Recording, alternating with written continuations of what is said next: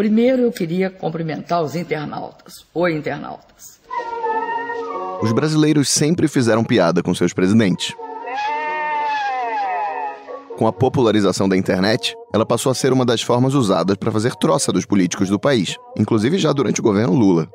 Mas ao longo da segunda década do século XXI, o alcance, a dimensão e a centralidade da internet, e especificamente das redes sociais na vida das pessoas, foi ganhando proporções inéditas. E esse humor político, e não só ele, ganhou uma capacidade de difusão e multiplicação novos, e todo um jeito de ser bem específico. Entramos e estamos na era dos memes. E quem estava na presidência do Brasil quando essa revolução digital estourou de vez era Dilma Rousseff. Sobrou e muito para presidente da República. Internautas faziam a festa com declarações por vezes um pouco confusas da mandatária, que viravam memes ou ganhavam até mesmo novas versões. Sempre que você olha uma criança, há sempre uma figura oculta, que é um cachorro atrás. Você veja, eu, eu já vi, parei de ver, voltei a ver e acho que o Neymar e o Ganso têm essa capacidade de fazer a gente olhar. E nós não vamos colocar uma meta, nós vamos deixar uma meta aberta. Quando a gente atingir a meta, nós dobramos a meta. Eu estou saudando a mandioca. Quando nós criamos uma bola dessas, nós nos transformamos em Homo sapiens ou mulheres sapiens. Você não conseguiu ainda tecnologia para estocar vento. Hoje nós usamos as linhas de transmissão. Você joga de lá para cá, de lá para lá, de lá para cá, de lá para lá, de lá para cá, de lá para lá. Mas o governo Dilma não foi uma brincadeira, um festival de memes. Longe disso. Foi um governo repleto de significados complexos, profundos e por vezes ainda em aberto para a história do país. Dilma foi a primeira mulher eleita para a presidência, mais de 120 anos depois da instauração do regime republicano significou também a chegada ao poder de alguém que participou não apenas da oposição de forma geral à ditadura, mas de alguém que integrou a luta armada contra o regime militar. Assim, uma pessoa reconhecida pelo Estado brasileiro como torturada sob responsabilidade desse mesmo Estado passava a chefiá-lo. A presidência de Dilma Rousseff representou ainda a consolidação do Partido dos Trabalhadores e do lulismo no poder, que com a eleição dela partiu para um terceiro mandato. Com a reeleição de Dilma, esse poder se firmou mais ainda com um quarto mandato. Mas seria nesse mesmo mandato que ocorreria a saída antes do tempo do PT do Palácio do Planalto, com crise econômica, contestação crescente nas ruas, perda de apoio político e o controverso impeachment da presidente. Um processo celebrado por muitos e criticado por outros tantos. O episódio 27 do Presidente da Semana é dedicado a Dilma Rousseff. Eu sou Rodrigo Vizeu e volto já. Atenção, brasileiros, vai falar o chefe da nação. Trabalhadores do Brasil. O presidente que não gosta do poder não pode ser presidente. Um vice-presidente, um homem com grande capacidade de dialogar. Repito, não absoluta convicção, eu digo, este país vai dar certo. Isto é uma mentira. Aconteceu exatamente o contrário. Antes da Dilma, nunca alguém havia chegado pelo voto direto ao cargo máximo do Brasil sem experiência prévia em cargos eletivos ou sem ter uma base pessoal de apoios. Atenção que eu estou falando de voto direto. Então não entram nessas contas quem chegou lá porque estava na fila, por crises, fatalidades ou simplesmente por ter um golpe ao seu lado. Talvez quem mais se aproxime do caso da Dilma seja o Eurico Gaspar Dutra, uma cria ambígua do getulismo que foi eleito presidente em 45. Ainda assim, o Dutra, militar e ex-ministro da guerra, tinha lá sua base autônoma dentro das Forças Armadas. Esse não foi o caso da Dilma, que botou o pé no Planalto graças a uma decisão individual do seu antecessor, Luiz Inácio Lula da Silva.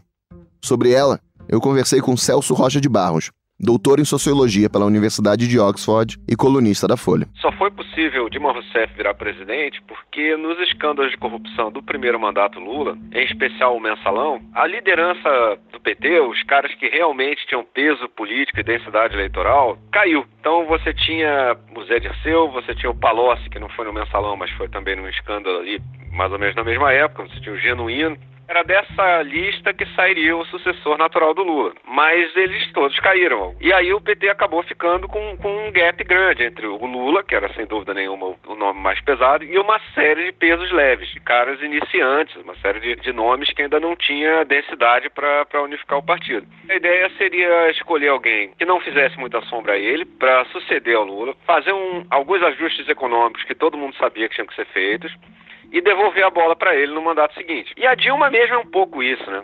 A Dilma era mais ligada a um grupo um pouco mais à esquerda dentro do PT, não chegava a ser um grupo radical, mas era um pouco mais à esquerda do que o grupo do, do Palocci, por exemplo, do Lula. Mas ela foi sobrevivendo por, por não haver acusações de corrupção contra ela. Agora, mesmo que tenha sido escolhida candidata por uma decisão individual de seu padrinho político e não estivesse à frente de seu próprio grupo dentro do PT, a Dilma tem uma história política própria. Para entendê-la, eu volto algumas casas, para dezembro de 1947, quando Dilma Vana Rousseff nasceu. Ela é natural de Belo Horizonte, sendo assim a primeira Belo Horizontina em um mar de presidentes mineiros. Nasceu e cresceu numa família de classe média alta e frequentou boas escolas da capital mineira. O pai, Pedro, veio para o Brasil da Bulgária, onde foi filiado ao Partido Comunista e deixou um filho de outro relacionamento. O nome dele, na verdade, era Petar Rusev, mas foi readaptado para a vida fora do leste europeu. No Brasil, o ex-Petar ganhou dinheiro com obras e imóveis e conheceu Dilma Jane, uma fluminense criada em Uberaba, numa família de pecuaristas. O casal teve três filhos, sendo Dilma a do meio. Essa ascendência búlgara rendeu um fake news de que talvez você se lembre da eleição de 2010. Sem o poder multiplicador que hoje tem o WhatsApp, circulava em e-mails e sites a informação falsa de que a própria petista tinha nascido na Bulgária e que, sendo assim, não poderia ser candidata, já que a Constituição exige que presidenciáveis sejam brasileiros natos. Com um padrão de vida confortável, os irmãos Rousseff tinham aula de piano, de francês e eram estimulados a ler muito. O envolvimento da Dilma na política começa no Colégio Estadual Central, em BH, bem ali no começo da ditadura militar iniciada em 64.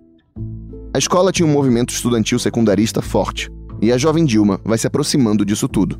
Ela entra numa organização chamada Política Operária, que era mais conhecida como POLOP. Na época em que a Dilma já estava no grupo, rola toda uma discussão se o caminho para derrubar o regime àquela altura era defender a formação de uma Assembleia Constituinte ou se o único jeito era mesmo partir para a luta armada. A Dilma hesitou, mas acabou seguindo em 67 junto com uma galera que preferiu a segunda opção e que formou o Comando de Libertação Nacional, o Colina.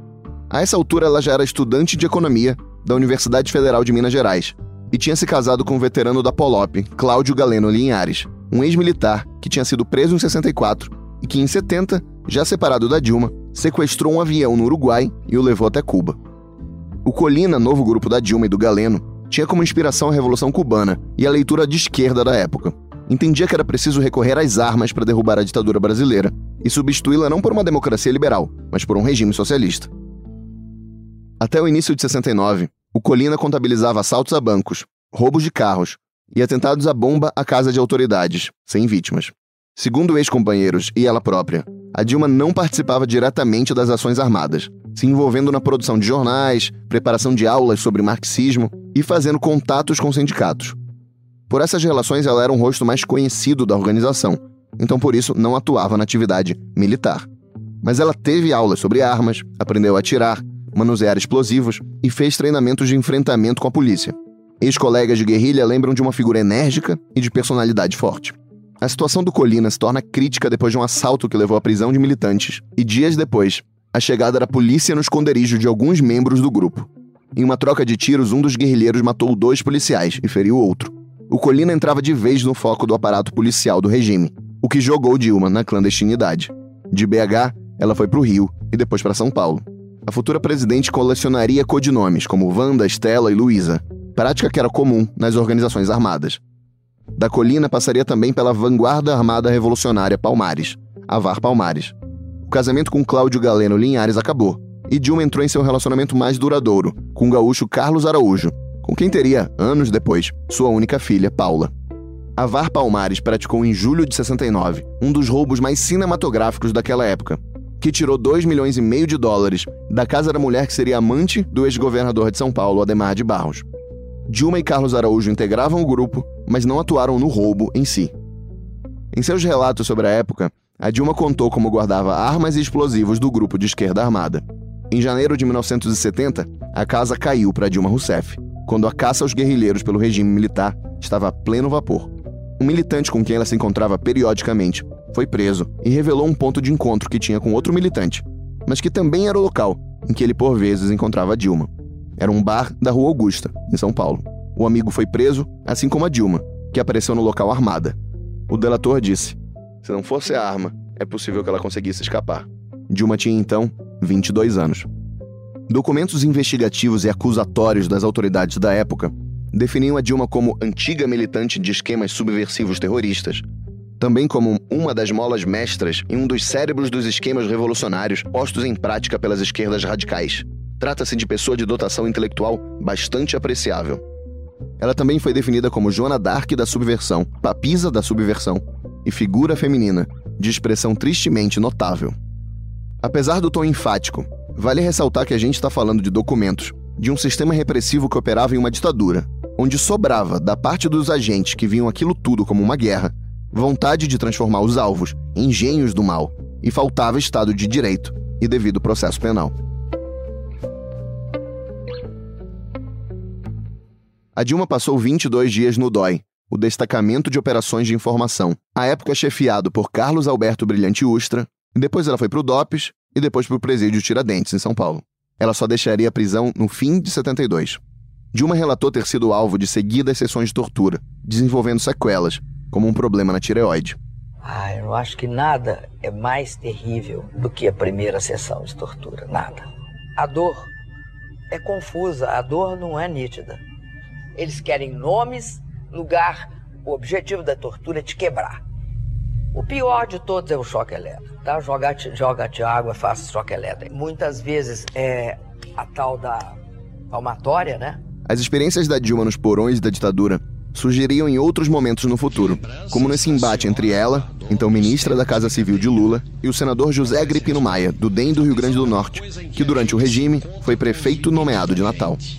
Eu fiquei três anos na cadeia e eu fui barbaramente torturada, senador. Qualquer pessoa que ousar dizer a verdade para interrogadores compromete a vida dos seus iguais. Eu me orgulho muito de ter mentido, senador, porque mentir na tortura não é fácil. Agora, na democracia se fala a verdade. Diante da tortura, quem tem coragem, dignidade, fala mentira. Não tenho nenhum compromisso com a ditadura em termos de dizer a verdade. Eu estava num campo, eles estavam no outro. O que estava em questão era a minha vida e a de meus companheiros. Não tem a menor similaridade. Esse diálogo aqui é o diálogo democrático. A oposição pode me fazer perguntas, eu vou poder responder. Nós não estamos um diálogo entre o meu pescoço e a forca, senador. Eu estou aqui num diálogo democrático, civilizado, e por isso eu acredito e respeito esse momento. E eu acredito, senador, que nós estávamos em momentos diversos da nossa vida em 70. Eu asseguro para o senhor, eu tinha entre 19 e 21 anos. E, de fato, eu combati a ditadura militar. E disso eu tenho um imenso orgulho. Quando Dilma deixa a prisão em 72, a repressão do regime militar já tinha desbaratado em peso a guerrilha urbana. Não havia mais caminho para se trilhar ali que não passasse pela morte certa. Dilma se muda então para Porto Alegre, cidade do Carlos Araújo, volta a estudar economia e arranja um trabalho na Fundação de Economia e Estatística do Estado. Em 77, ela aparece em uma lista publicada no jornal Estado de São Paulo de subversivos que estariam infiltrados na máquina pública. A lista surgiu pelas mãos do general Silvio Frota, aquele que foi demitido no Ministério do Exército depois de uma queda de braço com o presidente Geisel. Com a publicação, a Dilma foi ela própria demitida, mas reconduzida logo depois. Em 79 surge a lei de anistia, Leonel Brizola volta do exílio e é fundado pouco tempo depois o PDT, o Partido Democrático Trabalhista. Dilma embarca no Partido Brizolista e exerce várias funções ao longo dos anos 80 e 90. Assessora da Assembleia Legislativa do Rio Grande do Sul, secretária municipal da Fazenda de Porto Alegre e diretora da Câmara de Vereadores da capital gaúcha. Enquanto isso, o então marido Carlos Araújo foi deputado estadual por alguns mandatos. Sempre servindo ao pedetismo, a Dilma também foi secretária de Energia, Minas e Comunicações do governo estadual de 93 a 94, cargo que ela volta a ocupar no fim daquela década, no governo do petista Olívio Dutra. Nos anos 90, Dilma publica artigos que já mostram uma visão econômica que apareceria no futuro. Defende uma combinação de competitividade do setor de energia privado com uma forte regulação estatal. Ah, e nessa época, ela chegou a ter uma mal-sucedida loja de bugigangas importadas do Panamá. O local era precário e vendia, entre outras coisas, bonecos dos Cavaleiros do Zodíaco, mas fechou pouco tempo depois. Bom, mas daí ela volta ao serviço público. No governo Olívio Dutra, depois de um desentendimento entre PT e PDT, a Dilma acaba mudando de partido, se filiando ao PT em 2001. Como secretária gaúcha, ela faz a ponte entre o Estado e o governo federal durante o apagão de energia de FHC. E mesmo sendo uma petista novata, sem projeção nacional e, sobretudo, técnica, ela chama a atenção do futuro presidente. O Lula disse que a Dilma se destacava em reuniões por sempre estar com o computador na mão e pelo conhecimento em detalhes do setor. Resultado: ela virou ministra de Minas e Energia do Lula, com uma atuação focada em aumentar a regulamentação e o controle estatal do setor. Sua pasta também tocou o programa Luz para Todos, que expandiu o fornecimento de energia elétrica pelo país e que foi uma das marcas bem-sucedidas do governo Lula. Aí a Dilma salta para o primeiro escalão do governo após o mensalão e a demissão do José Dirceu, da Casa Civil, o que põe a ex-guerrilheira mineira no centro do poder do Palácio do Planalto. Com o segundo mandato do Lula, surge o Programa de Aceleração do Crescimento, o PAC, e a Dilma vira, nas palavras do Lula, a mãe do programa. O presidente Lula passou o dia no Rio inaugurando obras do Programa de Aceleração do Crescimento. Ele veio acompanhado da ministra-chefe da Casa Civil, Dilma Rousseff. Nem a descoberta de um câncer no sistema linfático em 2009 impediu que fosse ela a escolhida do Lula. Chegou a eleição de 2010 e a situação eleitoral do PT era um céu de brigadeiro. O Lula estava com sua popularidade nas alturas.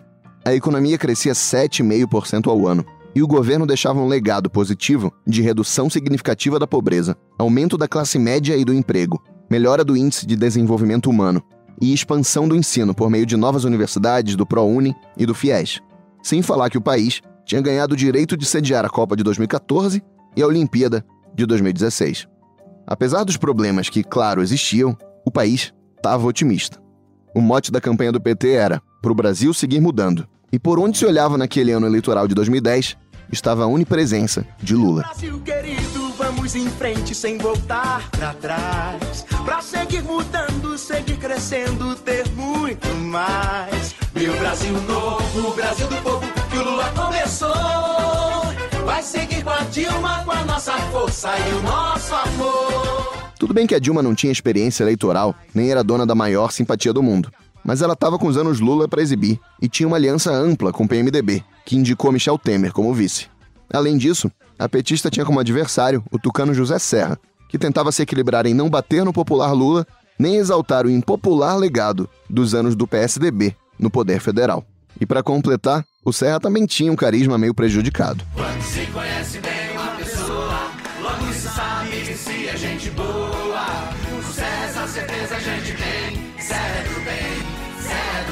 A eleição de 2010 também foi marcada por um novo protagonismo, de pautas de costume, em um país que se tornava crescentemente mais evangélico e menos católico. Daí a Dilma virou alvo por declarações como essas. Eu acho que tem que haver descriminalização do aborto.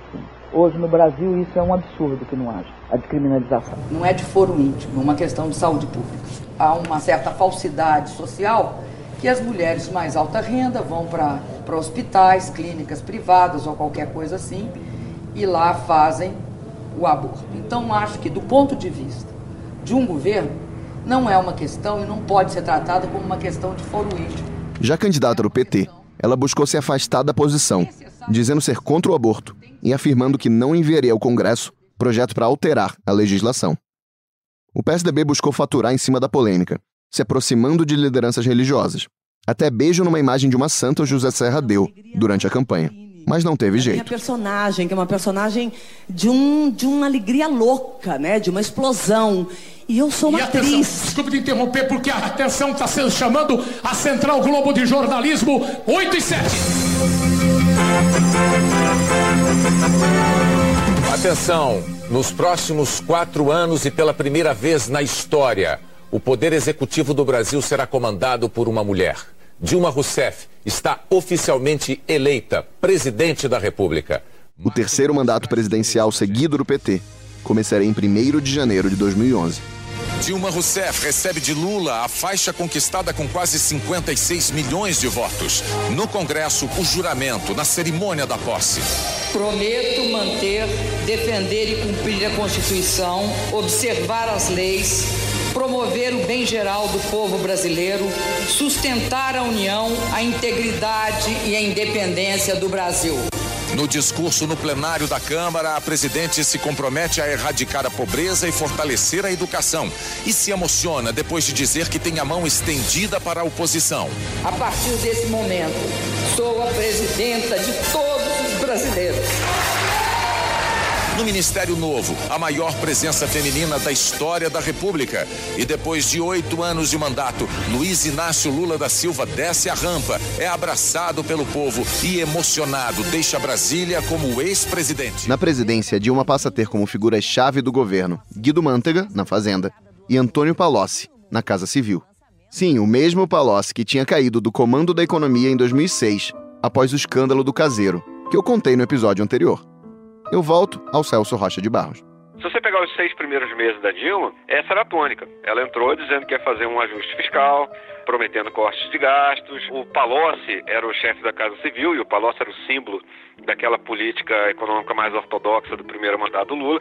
Por mais que o ministro da Fazenda fosse o Mantega, a presença do Palocci ali dava uma certa garantia de que uh, não seria feito nenhuma irresponsabilidade. Mas o retorno do Palocci à cúpula do poder ia durar pouco. Em maio de 2011, a Folha revelou que o ministro tinha multiplicado seu patrimônio por 20 em quatro anos, trabalhando como consultor para bancos e empresas privadas. O silêncio do petista e sua demora para explicar suas atividades levantou suspeitas e abriu uma crise, paralisando o governo, até que ele foi demitido e substituído na Casa Civil por Glaze Hoffman. O iniciante governo Dilma perdia aí o seu principal articulador político e fiador da economia. Assim, Dilma e Mantega ficaram mais soltos para mudanças na política econômica, com mais gastos, intervenção estatal e estímulos às empresas. A ideia era usar a força do governo para manter o bom momento econômico, mesmo que o combustível estivesse dando sinais de que estava acabando. A crise de 2008 levou a uma mudança de política econômica. Como era certo que levasse, era isso que tinha, tinha que mesmo que mudar, porque diante de uma crise daquele tamanho, você de fato tem que colocar o Estado para garantir que a economia não entre em colapso. Todos os países do mundo fizeram isso. Uh, o Brasil também. O Brasil fez com especial sucesso. O Brasil foi um dos primeiros países a sair da, da crise de 2008. Só que aí chegou um momento que coincide mais ou menos quando a Dilma entra na presidência, que era a hora de começar a desmontar essas políticas. Uh, você também não pode ficar estimulando a economia eternamente. Assim, uma hora você tem que segurar as contas públicas de novo e deixar que o mercado, que você já salvou, volte a funcionar normalmente. E era isso que se esperava da Dilma. Eu acho que era isso que o Lula esperava que a Dilma fizesse, inclusive esse período pré-2013, você tem em grande parte a manutenção dessas políticas de incentivo à economia. Aquele ajuste econômico inicial do governo, aquilo não deu em muita coisa. A Dilma não deu continuidade àquilo. E aí você começa o período da nova matriz econômica mais claramente definida, né? no segundo semestre de 2011. Começam as quedas de juros, começam as interferências nos contratos e concessões públicas, e começa, enfim, a tentativa de, de mudar o tipo de gestão econômica que o Brasil tinha desde o segundo mandato FHC e que durou durante todo o mandato do Lula. E era bastante bem sucedido. E isso deu errado. A questão é que muitas vezes problemas econômicos demoram a dar as caras. A memória dos problemas e da queda do governo Dilma é tão forte e recente que às vezes fica um pouco esquecido o que foi o começo do governo dela. O país vivia ainda os efeitos dos anos Lula e cresceu 4% em 2011. Pouco mais da metade da taxa de 2010. Mas quem estava reclamando? A popularidade da presidente só crescia em 2011 e 2012, chegando a 65% de avaliação positiva e só 7% de desaprovação em março de 2013. Era a época das faxinas, com demissões de ministros citados em escândalos. A presidente durona, que gostava de livros e de artes plásticas, ganhava a simpatia de muita gente da classe média, que passava a vê-la como uma versão melhorada, mais eficiente e até mais sofisticada do Lula. É claro que a imagem desse estilo presidencial foi mudando ao longo do tempo. O que era firmeza e alto padrão de exigência, com relatos de ministros e auxiliares que temiam a chefe e até choravam depois de esporros, iam passar a ser vistos como intransigência e falta de habilidade política. Uma avaliação que muitas vezes era criticada pela presidente, que via nessas cobranças um sinal de machismo. A Dilma era famosa por ser muito dura, né? O Lula, por exemplo, é notoriamente um conciliador. Por outro lado, a Dilma era muito mais direta e muito menos diplomática. Ela parece que era muito dura com, com os seus subordinados, o que é muito ruim, né? Isso é uma maneira ruim de fazer, de, de fazer sua gestão. Os assessores param de te dar as mais notícias. Né? Você acaba selecionando involuntariamente assessores que são submissos, que só dizem que você quer ouvir, enfim. E isso é uma das melhores maneiras de conseguir que as coisas deem errado. Eu acho que há um certo sexismo na, nos ataques à personalidade da Dilma, porque de fato, se fosse um, um homem fazendo isso, eu acho que a gente daria mais desconto. Enfim, você teria um pouco a ideia de que, bom, mas assim, o cara é um cara firme, né? Um cara, enfim. Agora, eu acho que o essencial é o fato que deu errado. Que se tivesse dado certo, todas essas maluquices da Dilma a gente estaria descrevendo como o efeito de uma personalidade enérgica, de uma liderança forte, enfim. Como deu errado, a gente está dizendo que isso é maluquice, que isso é neurastenia, que isso, enfim. E vale dizer, até as manifestações de 2013, a visão que imperava era essa primeira que eu te disse, a mais positiva. Era a ideia de que a Dilma, na verdade, era uma pessoa firme. Inclusive que ela era mais firme contra a corrupção do que o Lula, que ela fazia menos conchavo, que ela tinha posições mais claras. E enquanto dava certo, era isso que era a impressão, que hoje parece incrível, mas é verdade. E era mesmo. Ela era mais popular naquele momento do que o Lula e o FHC eram populares em, em períodos correspondentes de seus mandatos. E aquele estilo da Dilma, que hoje todo mundo acha sinônimo de maluquice, insanidade, enfim, uh, era o que fazia sucesso. É, assim, é, é o que garantia para ela popularidade que o Lula nunca teve nesses mesmos setores da classe média que depois se manifestaram contra ela. Hoje em dia eu sei que parece incrível dizer isso. E se alguém tiver eh, ficado congelado entre 2010 e 2013, não vai acreditar em mim nunca, mas é verdade. O estilo durão, a pouca paciência e a menor intimidade da Dilma com políticos e empresários gerava insatisfação, inclusive entre petistas. Até o movimento Volta Lula surgiu, de olho nas eleições de 2014. Mas a presidente a essa altura estava por cima da carne seca demais para não disputar a reeleição e fez questão de ser candidata. Entre as bandeiras de seu primeiro governo estavam a continuidade das políticas sociais de redução da pobreza, estímulos à indústria que eram celebrados pela Fiesp, a expansão de programas como Minha Casa Minha Vida, projetos educacionais como Ciências Sem Fronteiras, de bolsas universitárias no exterior, e a criação do programa Mais Médicos, focado em levar médicos para as áreas carentes do país, inclusive com a importação de profissionais de outros países, como de Cuba. Este último ponto aí é acender o sinal amarelo e vermelho de muitos críticos do governo, que questionavam a competência dos estrangeiros, reclamavam do envio de recursos brasileiros à ditadura cubana e falavam até de infiltração de espiões comunistas no país.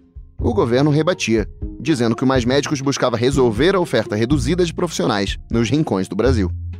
Bom, mas calma que antes de eu chegar em 2014, eu preciso passar direito por 2013. Mais especificamente, por junho daquele ano. Junho de 2013, ou as chamadas Jornadas de Junho, é um período complexo, cheio de acontecimentos encadeados e por vezes caóticos, que meio que inauguram uma fase de contestação popular com efeitos até hoje, em 2018. Foi muita coisa ao mesmo tempo ali, mas aqui alguns dos principais lances. Naquele ano, a economia começava a soluçar, crescendo 3%, depois de só ter crescido 1,9% em 2012, menos que nos anos anteriores pegou mal um reajuste na tarifa de ônibus e metrô em São Paulo, e não só na capital paulista, porque aumentos aconteceram em várias outras cidades.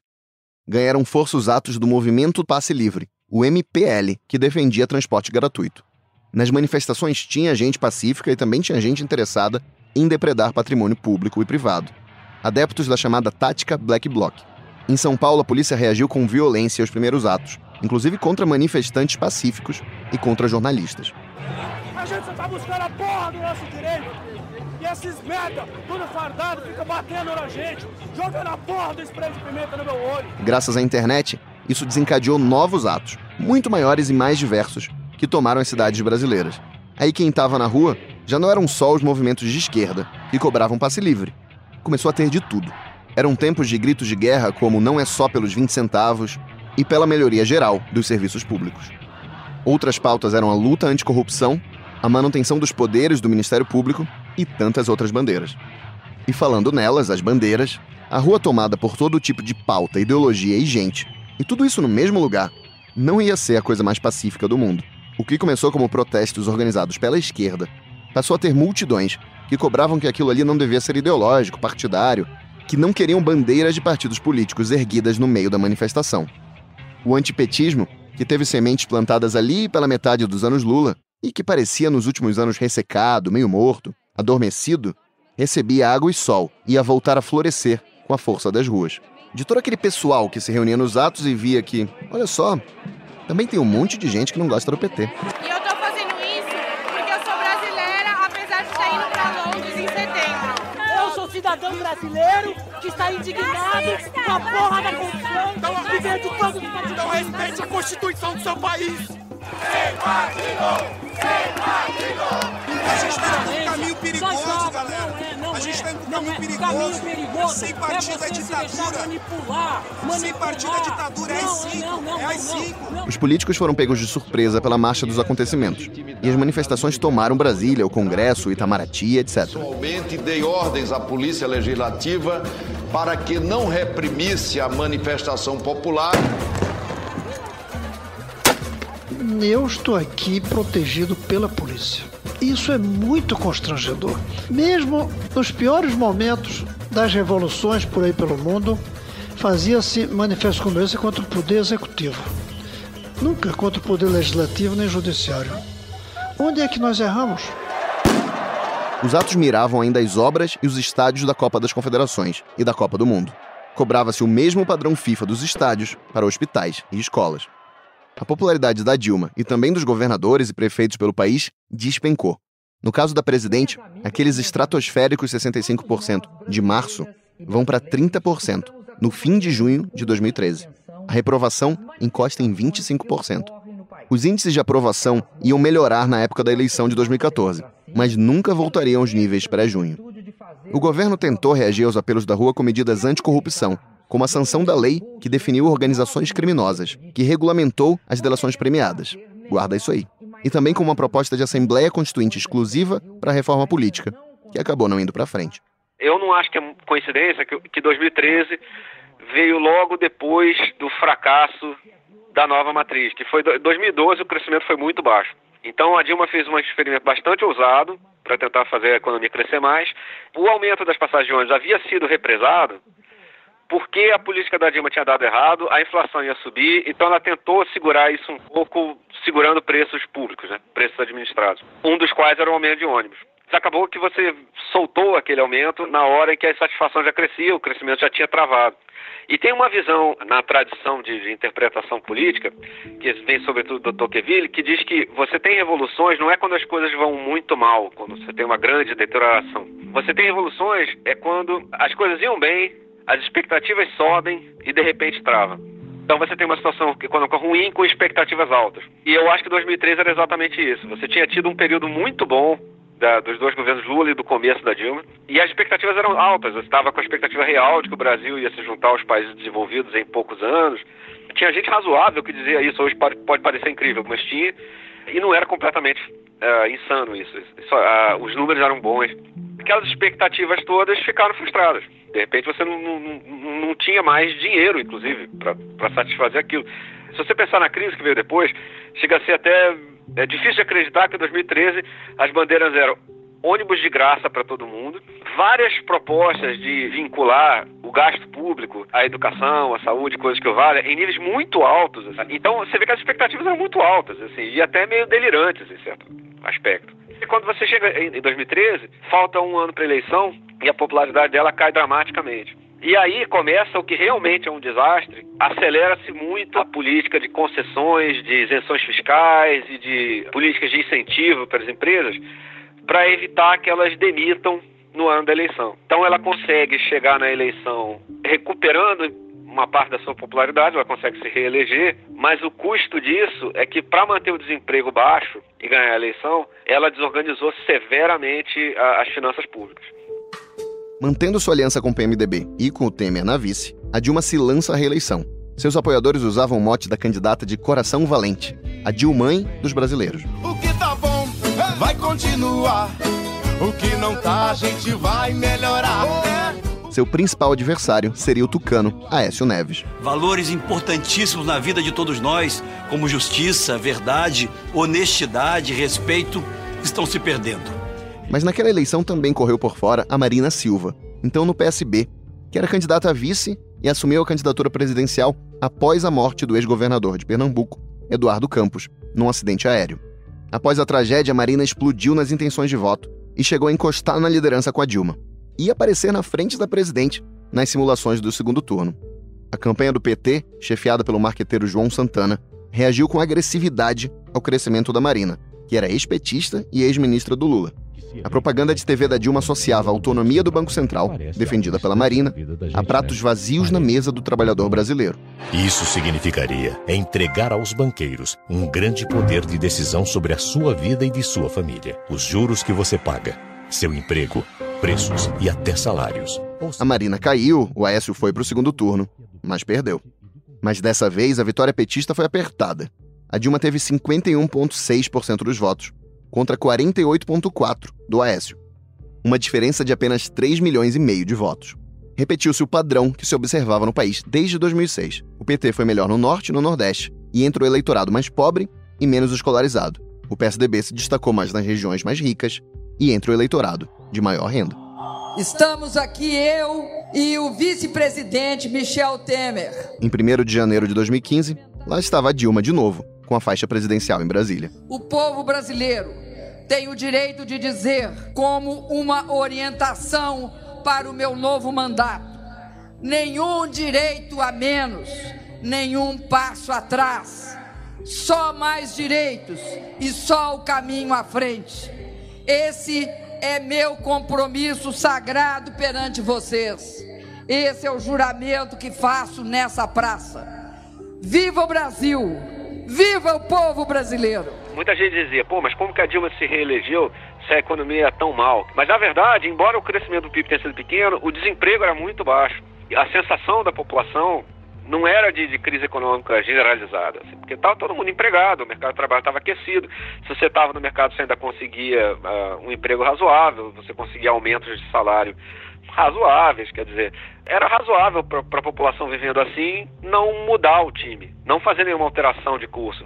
Eles até todo mundo sabia que a situação não era mais tão boa quanto era nos anos Lula, mas claramente ainda era boa o suficiente, quer dizer. Uh, e, e, ela prometeu na campanha que conseguiria manter isso, que era claramente mentira. Não tinha nenhum analista que achasse a sério que ela conseguiria manter uh, aquela política de 2014 no longo prazo. Nada naquele mandato ia ser tranquilo para a presidente reeleita. O PSDB contestaria o resultado das eleições, numa ação que o Écio Neves depois definiria numa gravação que tinha sido só para encher o saco do PT. Não, Vamos entrar com um negócio aí para encher o saco dele também, responder lá, né, cara? A Dilma caiu, a ação continuou. E o que é que eu retire a ação, cara? A crise econômica ia se aprofundar, e para combatê-la, a Dilma ia trocar o desenvolvimentista Guido Mantega pelo liberal Joaquim Levy. Também havia uma novidade a pipocar no noticiário desde março de 2014, e que cada vez mais ia ser uma dor de cabeça para o governo: a Operação Lava Jato. O segundo governo já começaria com protestos na rua. Mas antes de falar das justificações, a gente tem que lembrar de uma coisa, que foi o estelionato eleitoral. A Dilma se elegeu falando que não precisava fazer ajuste nenhum e começou a fazer um ajuste radical no dia seguinte que ganhou a eleição. A popularidade da Dilma cai aí. Não é por causa das manifestações, não é por causa de corrupção. E não é por causa de incompetência econômica, inclusive, porque enquanto ela estava fazendo besteira, ela era popular. Ela se torna fraca quando ela tenta corrigir os erros dela. Nesse momento que a popularidade dela, que já tá, que era bastante boa, cai para níveis ridículos. E há um clima de satisfação generalizada com ela por causa disso, porque o que ela prometeu, ela, ela imediatamente admitiu que não era possível entregar. A presidente que fechou 2014 com avaliação positiva de 42% entrou em fevereiro de 2015 com 44% de rejeição no Datafolha. Só 23% aprovavam ela. Em agosto daquele mesmo ano, com três anos e meio de mandato pela frente, chegaria o seu momento mais dramático: 71% de rejeição e só 8% de aprovação. Multiplicavam-se as manifestações contra o governo e contra o PT. E os políticos e empresários se afastavam. Faltava bonança econômica e também rareava habilidade política, como no embate que Dilma abriu com o PMDB contra a eleição de Eduardo Cunha para a presidência da Câmara. Guarda isso aí também. O vice Michel Temer também foi se afastando, mas isso eu deixo para falar mais no próximo capítulo. A Dilma não vivia seu melhor momento nem com o Lula, que reclamava que sua sucessora não ouvia os seus conselhos. E no meio de tudo isso, crescia o alcance da Lava Jato. Iniciada no Paraná, fruto de uma força-tarefa de procuradores e de uma equipe de policiais federais, a operação tinha começado investigando um esquema de doleiros e descobriu uma conexão de corrupção na Petrobras. Delatores como o doleiro Alberto Youssef e o ex-diretor da Petrobras, Paulo Roberto Costa, relataram esquemas que envolveram as principais empreiteiras do país e conectavam fraudes em licitações públicas ao financiamento ilegal de campanhas dos principais partidos políticos do Brasil. Os processos começaram sob responsabilidade do juiz Sérgio Moro e se expandiram por outros estados e chegaram ao Supremo, no caso dos políticos com foro especial. A Lava Jato ainda está em curso e é uma coisa tão grande e complexa que poderia ter sua própria série de podcasts. Então eu vou me concentrar aqui no fundamental dela e na repercussão direta com o governo Dilma.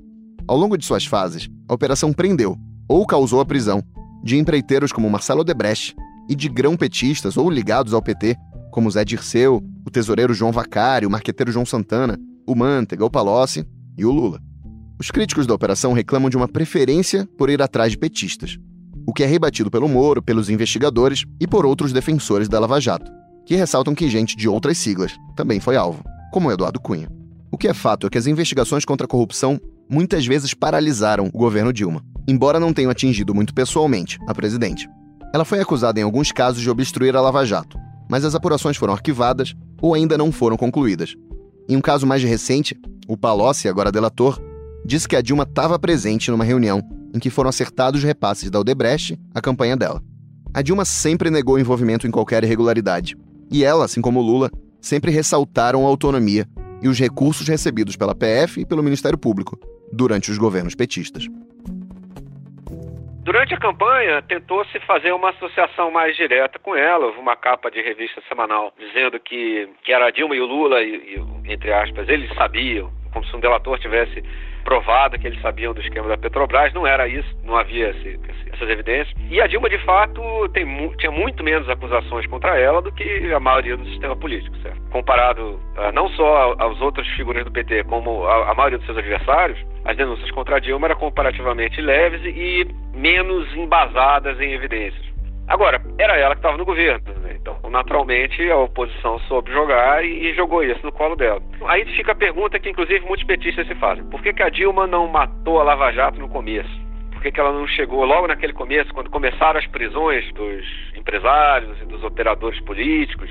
Naquele momento, os políticos já sabiam o que ia acontecer, porque todo mundo já sabia o que aqueles caras tinham para contar.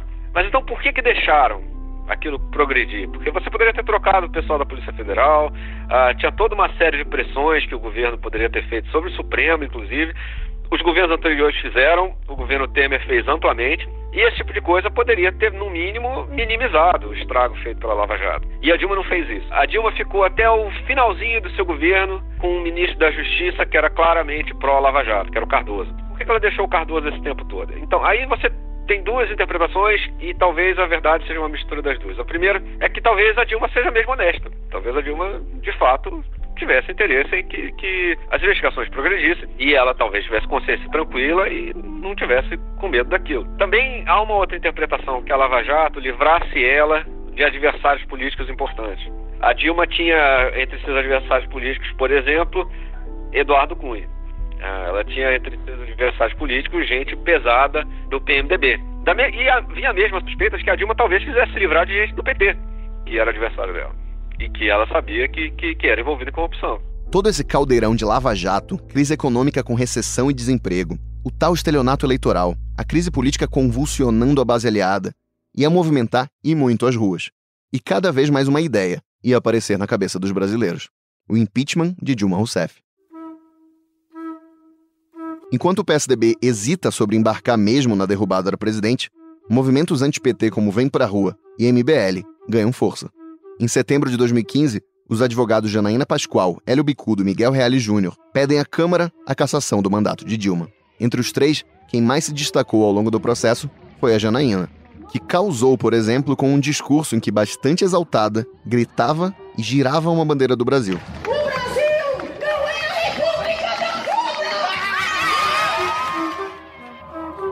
A justificativa para o impeachment eram as chamadas pedaladas fiscais, que, resumindo muito, são operações orçamentárias realizadas pelo Tesouro Nacional, em que são atrasados os pagamentos de dívidas junto aos bancos públicos. A ideia seria aliviar a situação fiscal do governo, dando a sensação de que as contas não estão tão mal assim. Para os autores do pedido de impeachment, estava configurado crime de responsabilidade da presidente contra a ordem orçamentária. Já para a acusada, não havia crime algum e aquelas operações eram regulares, e ela não era culpada de nada. E para o Celso Rocha de Barros? Eu acho que é muito grave, porque é preciso ter transparência nas contas públicas. Inclusive porque essas contas são usadas para fazer uma série de, por exemplo, o Banco Central fazer seu, seu planejamento, para os empresários fazerem sua, suas projeções. Então, se você esculhambar muito a, a, as contas públicas, a, a transparência das contas públicas, isso é muito ruim mesmo. Isso não pode fazer. Agora, se você me disser isso é suficiente para fazer impeachment, eu digo, evidentemente não. O impeachment é um negócio que pode acabar em guerra civil. O impeachment é um negócio que pode desestabilizar completamente a democracia. Então você não brinca de impeachment por tecnicalidade jurídica. O julgamento do crime de responsabilidade coube ao Congresso Nacional. E o processo só foi para frente após uma decisão do presidente da Câmara, o Eduardo Cunha, de admitir o pedido dos advogados.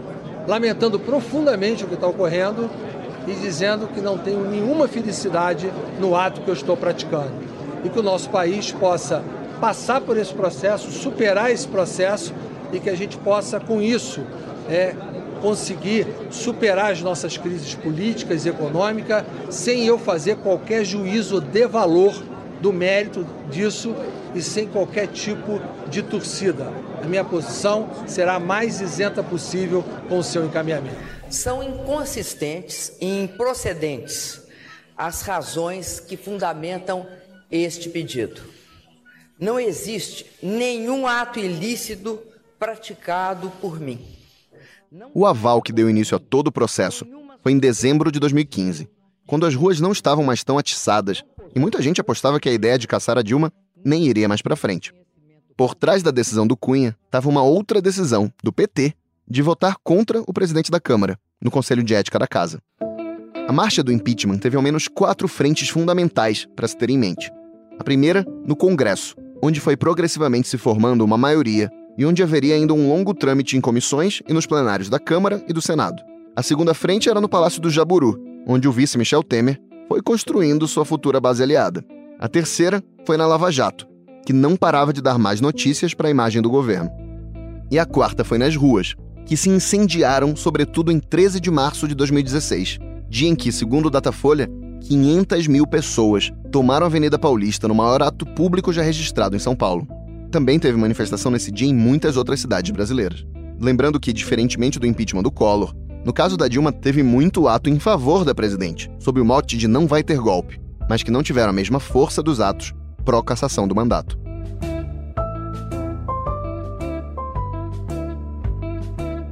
O antipetismo gestado há anos vivia um de seus pontos altos, com direito até uma dança do impeachment, com coreografia e tudo.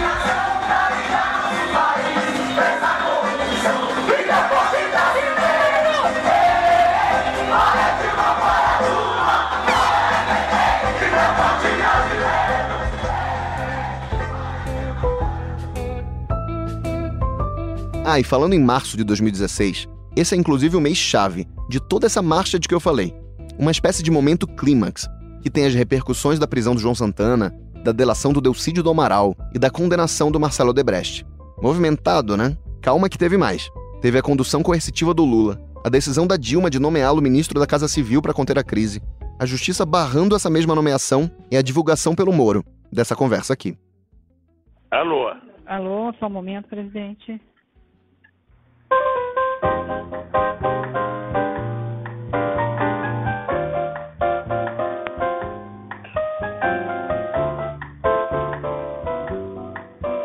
Alô? Alô? Lula, deixa eu te falar Fala, uma querida. coisa.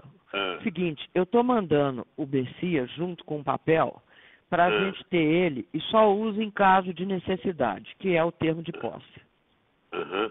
tá? Ah, tá bom, tá bom. Só isso, você espera Ah, tá aí bom. que ele tá indo aí, Tá bom, tô aqui, fica aguardando. tá?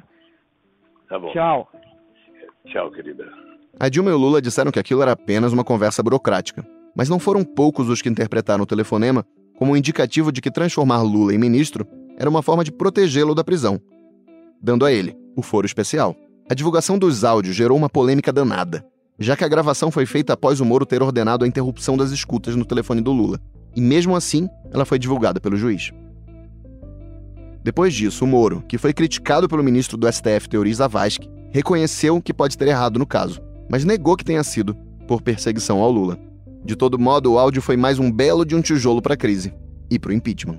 As primeiras manifestações de rua, eu acho que a, a, coisa mais interessante a respeito delas é que ela mostra como ah, o PSDB perdeu o controle do seu campo político, como ah, o pessoal mais à direita do PSDB parou de seguir o partido depois que o Aécio perdeu a eleição presidencial. Aquilo já era pressão da base dele.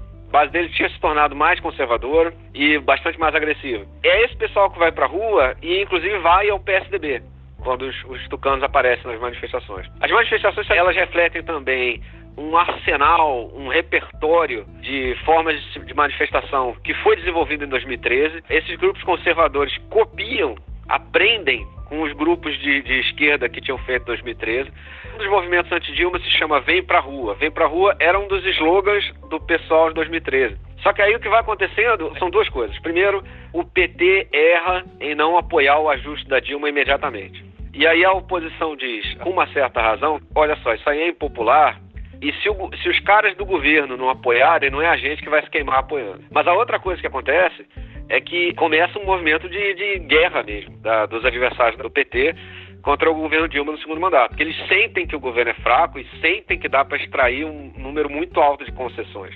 Era uma política de sabotagem mesmo. Isso aí o PT tem direito de reclamar mesmo. O, P, o PSDB, por exemplo, votou a favor do fim do fator previdenciário, que era uma medida de, de, de contenção de gastos da Previdência, que havia sido inventada pelo Fernando Henrique Cardoso. Então começa a pressão de outros partidos, inclusive da oposição, para que a Dilma mate a Lava Jato. E a Dilma, em parte, não quer, como a gente disse, mas em parte também não consegue, porque a, opos a oposição a ela é muito forte. Toda vez que ela tenta fazer alguma coisa de conciliação, uh, não, ela não consegue. E aí, finalmente, ela tenta colocar o Lula na Casa Civil, que muita gente interpreta como um sinal de que ele tentaria fazer essa, essa contenção das investigações, ou pelo menos uma acomodação, e a, a resposta da oposição é muito forte, e ali mais ou menos morre o mandato. Agora, por aí você vai vendo a grande dissociação entre o pessoal que apoia o impeachment nas ruas e o pessoal que apoia o impeachment no Congresso. O pessoal que foi para a rua provavelmente estava mesmo, sinceramente, se opondo à corrupção mais à direita, é claro, e inclusive um pessoal bastante à direita, mas eles provavelmente eram sinceros em dizer que queriam que os, que os corruptos fossem punidos. O pessoal que votou o impeachment, que decidiu o impeachment, não queria nada disso, queria exatamente o contrário queria que é, saísse a Dilma, que era muito impopular, era muito visada pela imprensa, era ligada ao Lula, que era odiado pelo pessoal da Lava Jato. Sai esse pessoal, a gente bota um cara nosso e ele começa o desmonte. O processo contra a presidente Dilma durou meses e passou por várias etapas. Pela aceitação do pedido pelo Cunha em dezembro de 2015, como eu já falei, pela decisão da Câmara de aprovar a abertura do processo em abril de 2016 pela decisão do Senado de afastar a Dilma temporariamente em maio e, enfim, pela cassação do mandato, em 31 de agosto daquele ano. Com uma manobra de última hora avalizada pelo presidente do Supremo e comandante do julgamento, Ricardo Lewandowski, que permitiu uma votação que garantiu a manutenção dos direitos políticos da petista. Agora em Brasília são 5h45. De todos esses processos, talvez o mais icônico tenha sido a votação no plenário da Câmara, marcada pelo Cunha para domingo, 17 de abril, e acompanhado pelos brasileiros em suas casas e nas ruas. Em uma sessão que teve 367 votos contra Dilma e 137 a favor da presidente, os brasileiros tiveram um impressionante encontro de seis horas com a alma profunda de seu poder legislativo. Pelo Brasil, pelo Brasil. Em respeito à minha família. Em respeito à minha família. Em nome da minha família. Pai Roberto Jefferson. Feliz aniversário, Ana, minha neta. Pela família quadrangular e evangélica em todo o Brasil. Senhor presidente, só para corrigir aqui uma situação, eu quero mandar um abraço. Eu não mencionei Deputado. meu filho, Paulo Deputado. Henrique. Paulo Henrique, é para você, meu filho. Um beijo. Deputado pelo meu estado de Santa Catarina, contra a corrupção, contra a corrupção, contra a corrupção, em defesa da democracia, pela paz de Jerusalém, eu voto sim. Sim, sim, sim, sim. Não, não, não. Sim, não, sim, sim, sim, sim, sim, sim, sim. Não, não. Pela memória do coronel Carlos Alberto Brilhante Usa, por favor, de Dilma Rousseff. Sim, sim. Contra o golpe, eu voto sim. Que Deus tenha misericórdia dessa nação. Voto sim. Por isso eu digo ao Brasil, sim pelo futuro! 342 votos favoráveis, então a Câmara autoriza a abertura do processo de impeachment da presidente Dilma Rousseff, ainda faltam alguns votos. Ao deixar o Palácio do Planalto quando foi afastada temporariamente, a presidente discursou para militantes. Atrás dela estava um Lula batido, de olhar perdido, que tinha passado as últimas semanas numa intensa articulação para virar votos no Congresso. Sem sucesso. É um dia muito triste. A democracia brasileira, ela está sendo objeto de um golpe. O impeachment, sem crime de responsabilidade, é um golpe. Eu estou pronta para resistir por todos os meios legais.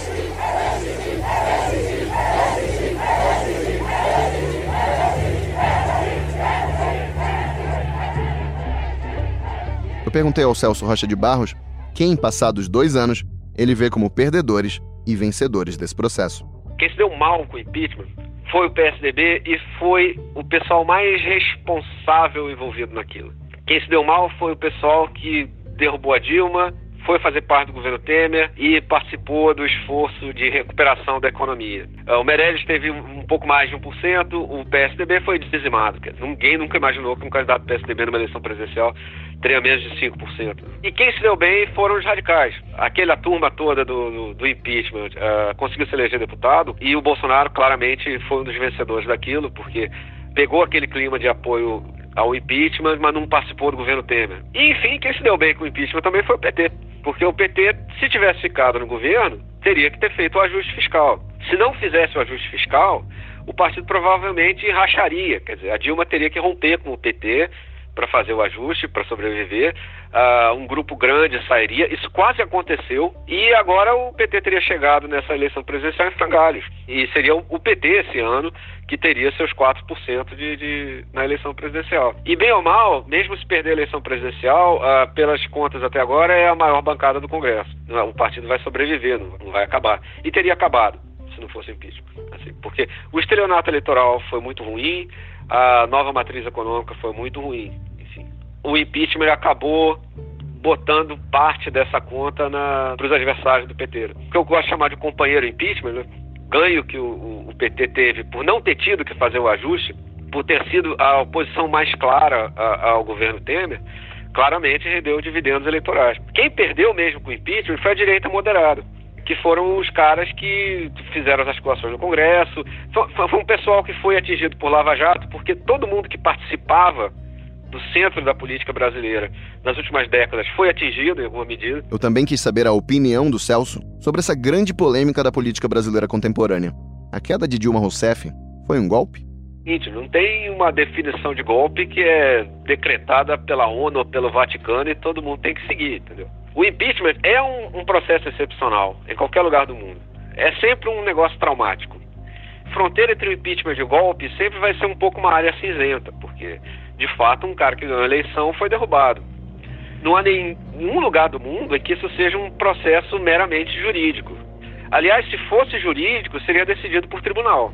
Sempre vai ter alguém que vai achar que é golpe, ah, vai ter suas razões para dizer, mas eu pessoalmente acho que a gente devia guardar golpe para coisas que de fato são rupturas bastante claras da ordem democrática, para situações em que realmente, uh, mesmo que não haja uma, um pronunciamento, mesmo que os caras não cheguem lá e digam, olha só, acabou a democracia, golpe deveria descrever uma situação em que pelo menos o medo de, de violência começa a influenciar o comportamento das pessoas muito decisivamente. Né? E eu não acho que o, o, a ascensão do Temer ao poder se, se encaixa nessa categoria. Eu, eu sou um crítico do impeachment, eu acho que o impeachment deu errado, especial para os melhores quadros que participaram do impeachment. Eu já, eu já acho esquisito que o pessoal, quando vai falar de golpe, tem que fazer assim, e aí é cheio de qualificativos, sabe? Golpe parlamentar, midiático, plá, plá, plá, entendeu?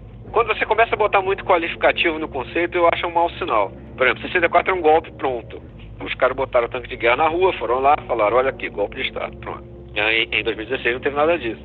O impeachment foi jogo sujo, mas jogo sujo existe em política democrática. A democracia não morre porque teve jogo sujo. A democracia morre se você matar a democracia, se você tirar das pessoas o direito de se manifestar, o direito de votar, enfim. É claro, se a democracia brasileira virar para pior nos próximos anos, é possível que os historiadores vejam no impeachment um, um, um início de um processo de deterioração que, que levou ao, enfim, ao fim da democracia brasileira. Mas, pelo menos falando hoje em dia, com o que a gente tem agora, eu não acho que é a melhor ideia dizer que foi um golpe, não.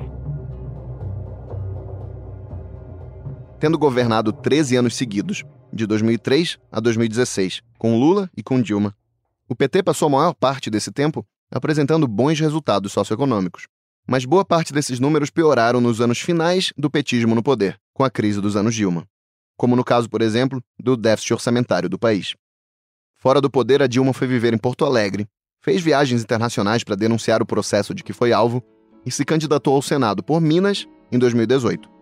Aquela que teve 55 milhões de votos em 2010 e 54 milhões em 2014, só recebeu 2,7 milhões de votos mineiros em 2018. Com 15% do total, a primeira mulher a presidir o Brasil, que governou o país por mais de seis anos, ficou em quarto lugar. Assim, não foi para o Senado, por onde passaram outros ex-presidentes, como Sarney, Collor e Itamar.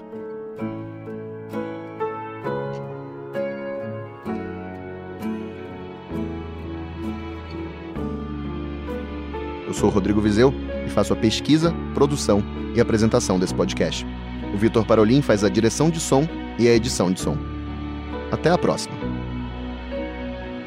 Não acho que quem ganhar ou quem perder, nem quem ganhar nem, per nem perder, vai ganhar ou perder. Vai todo mundo perder.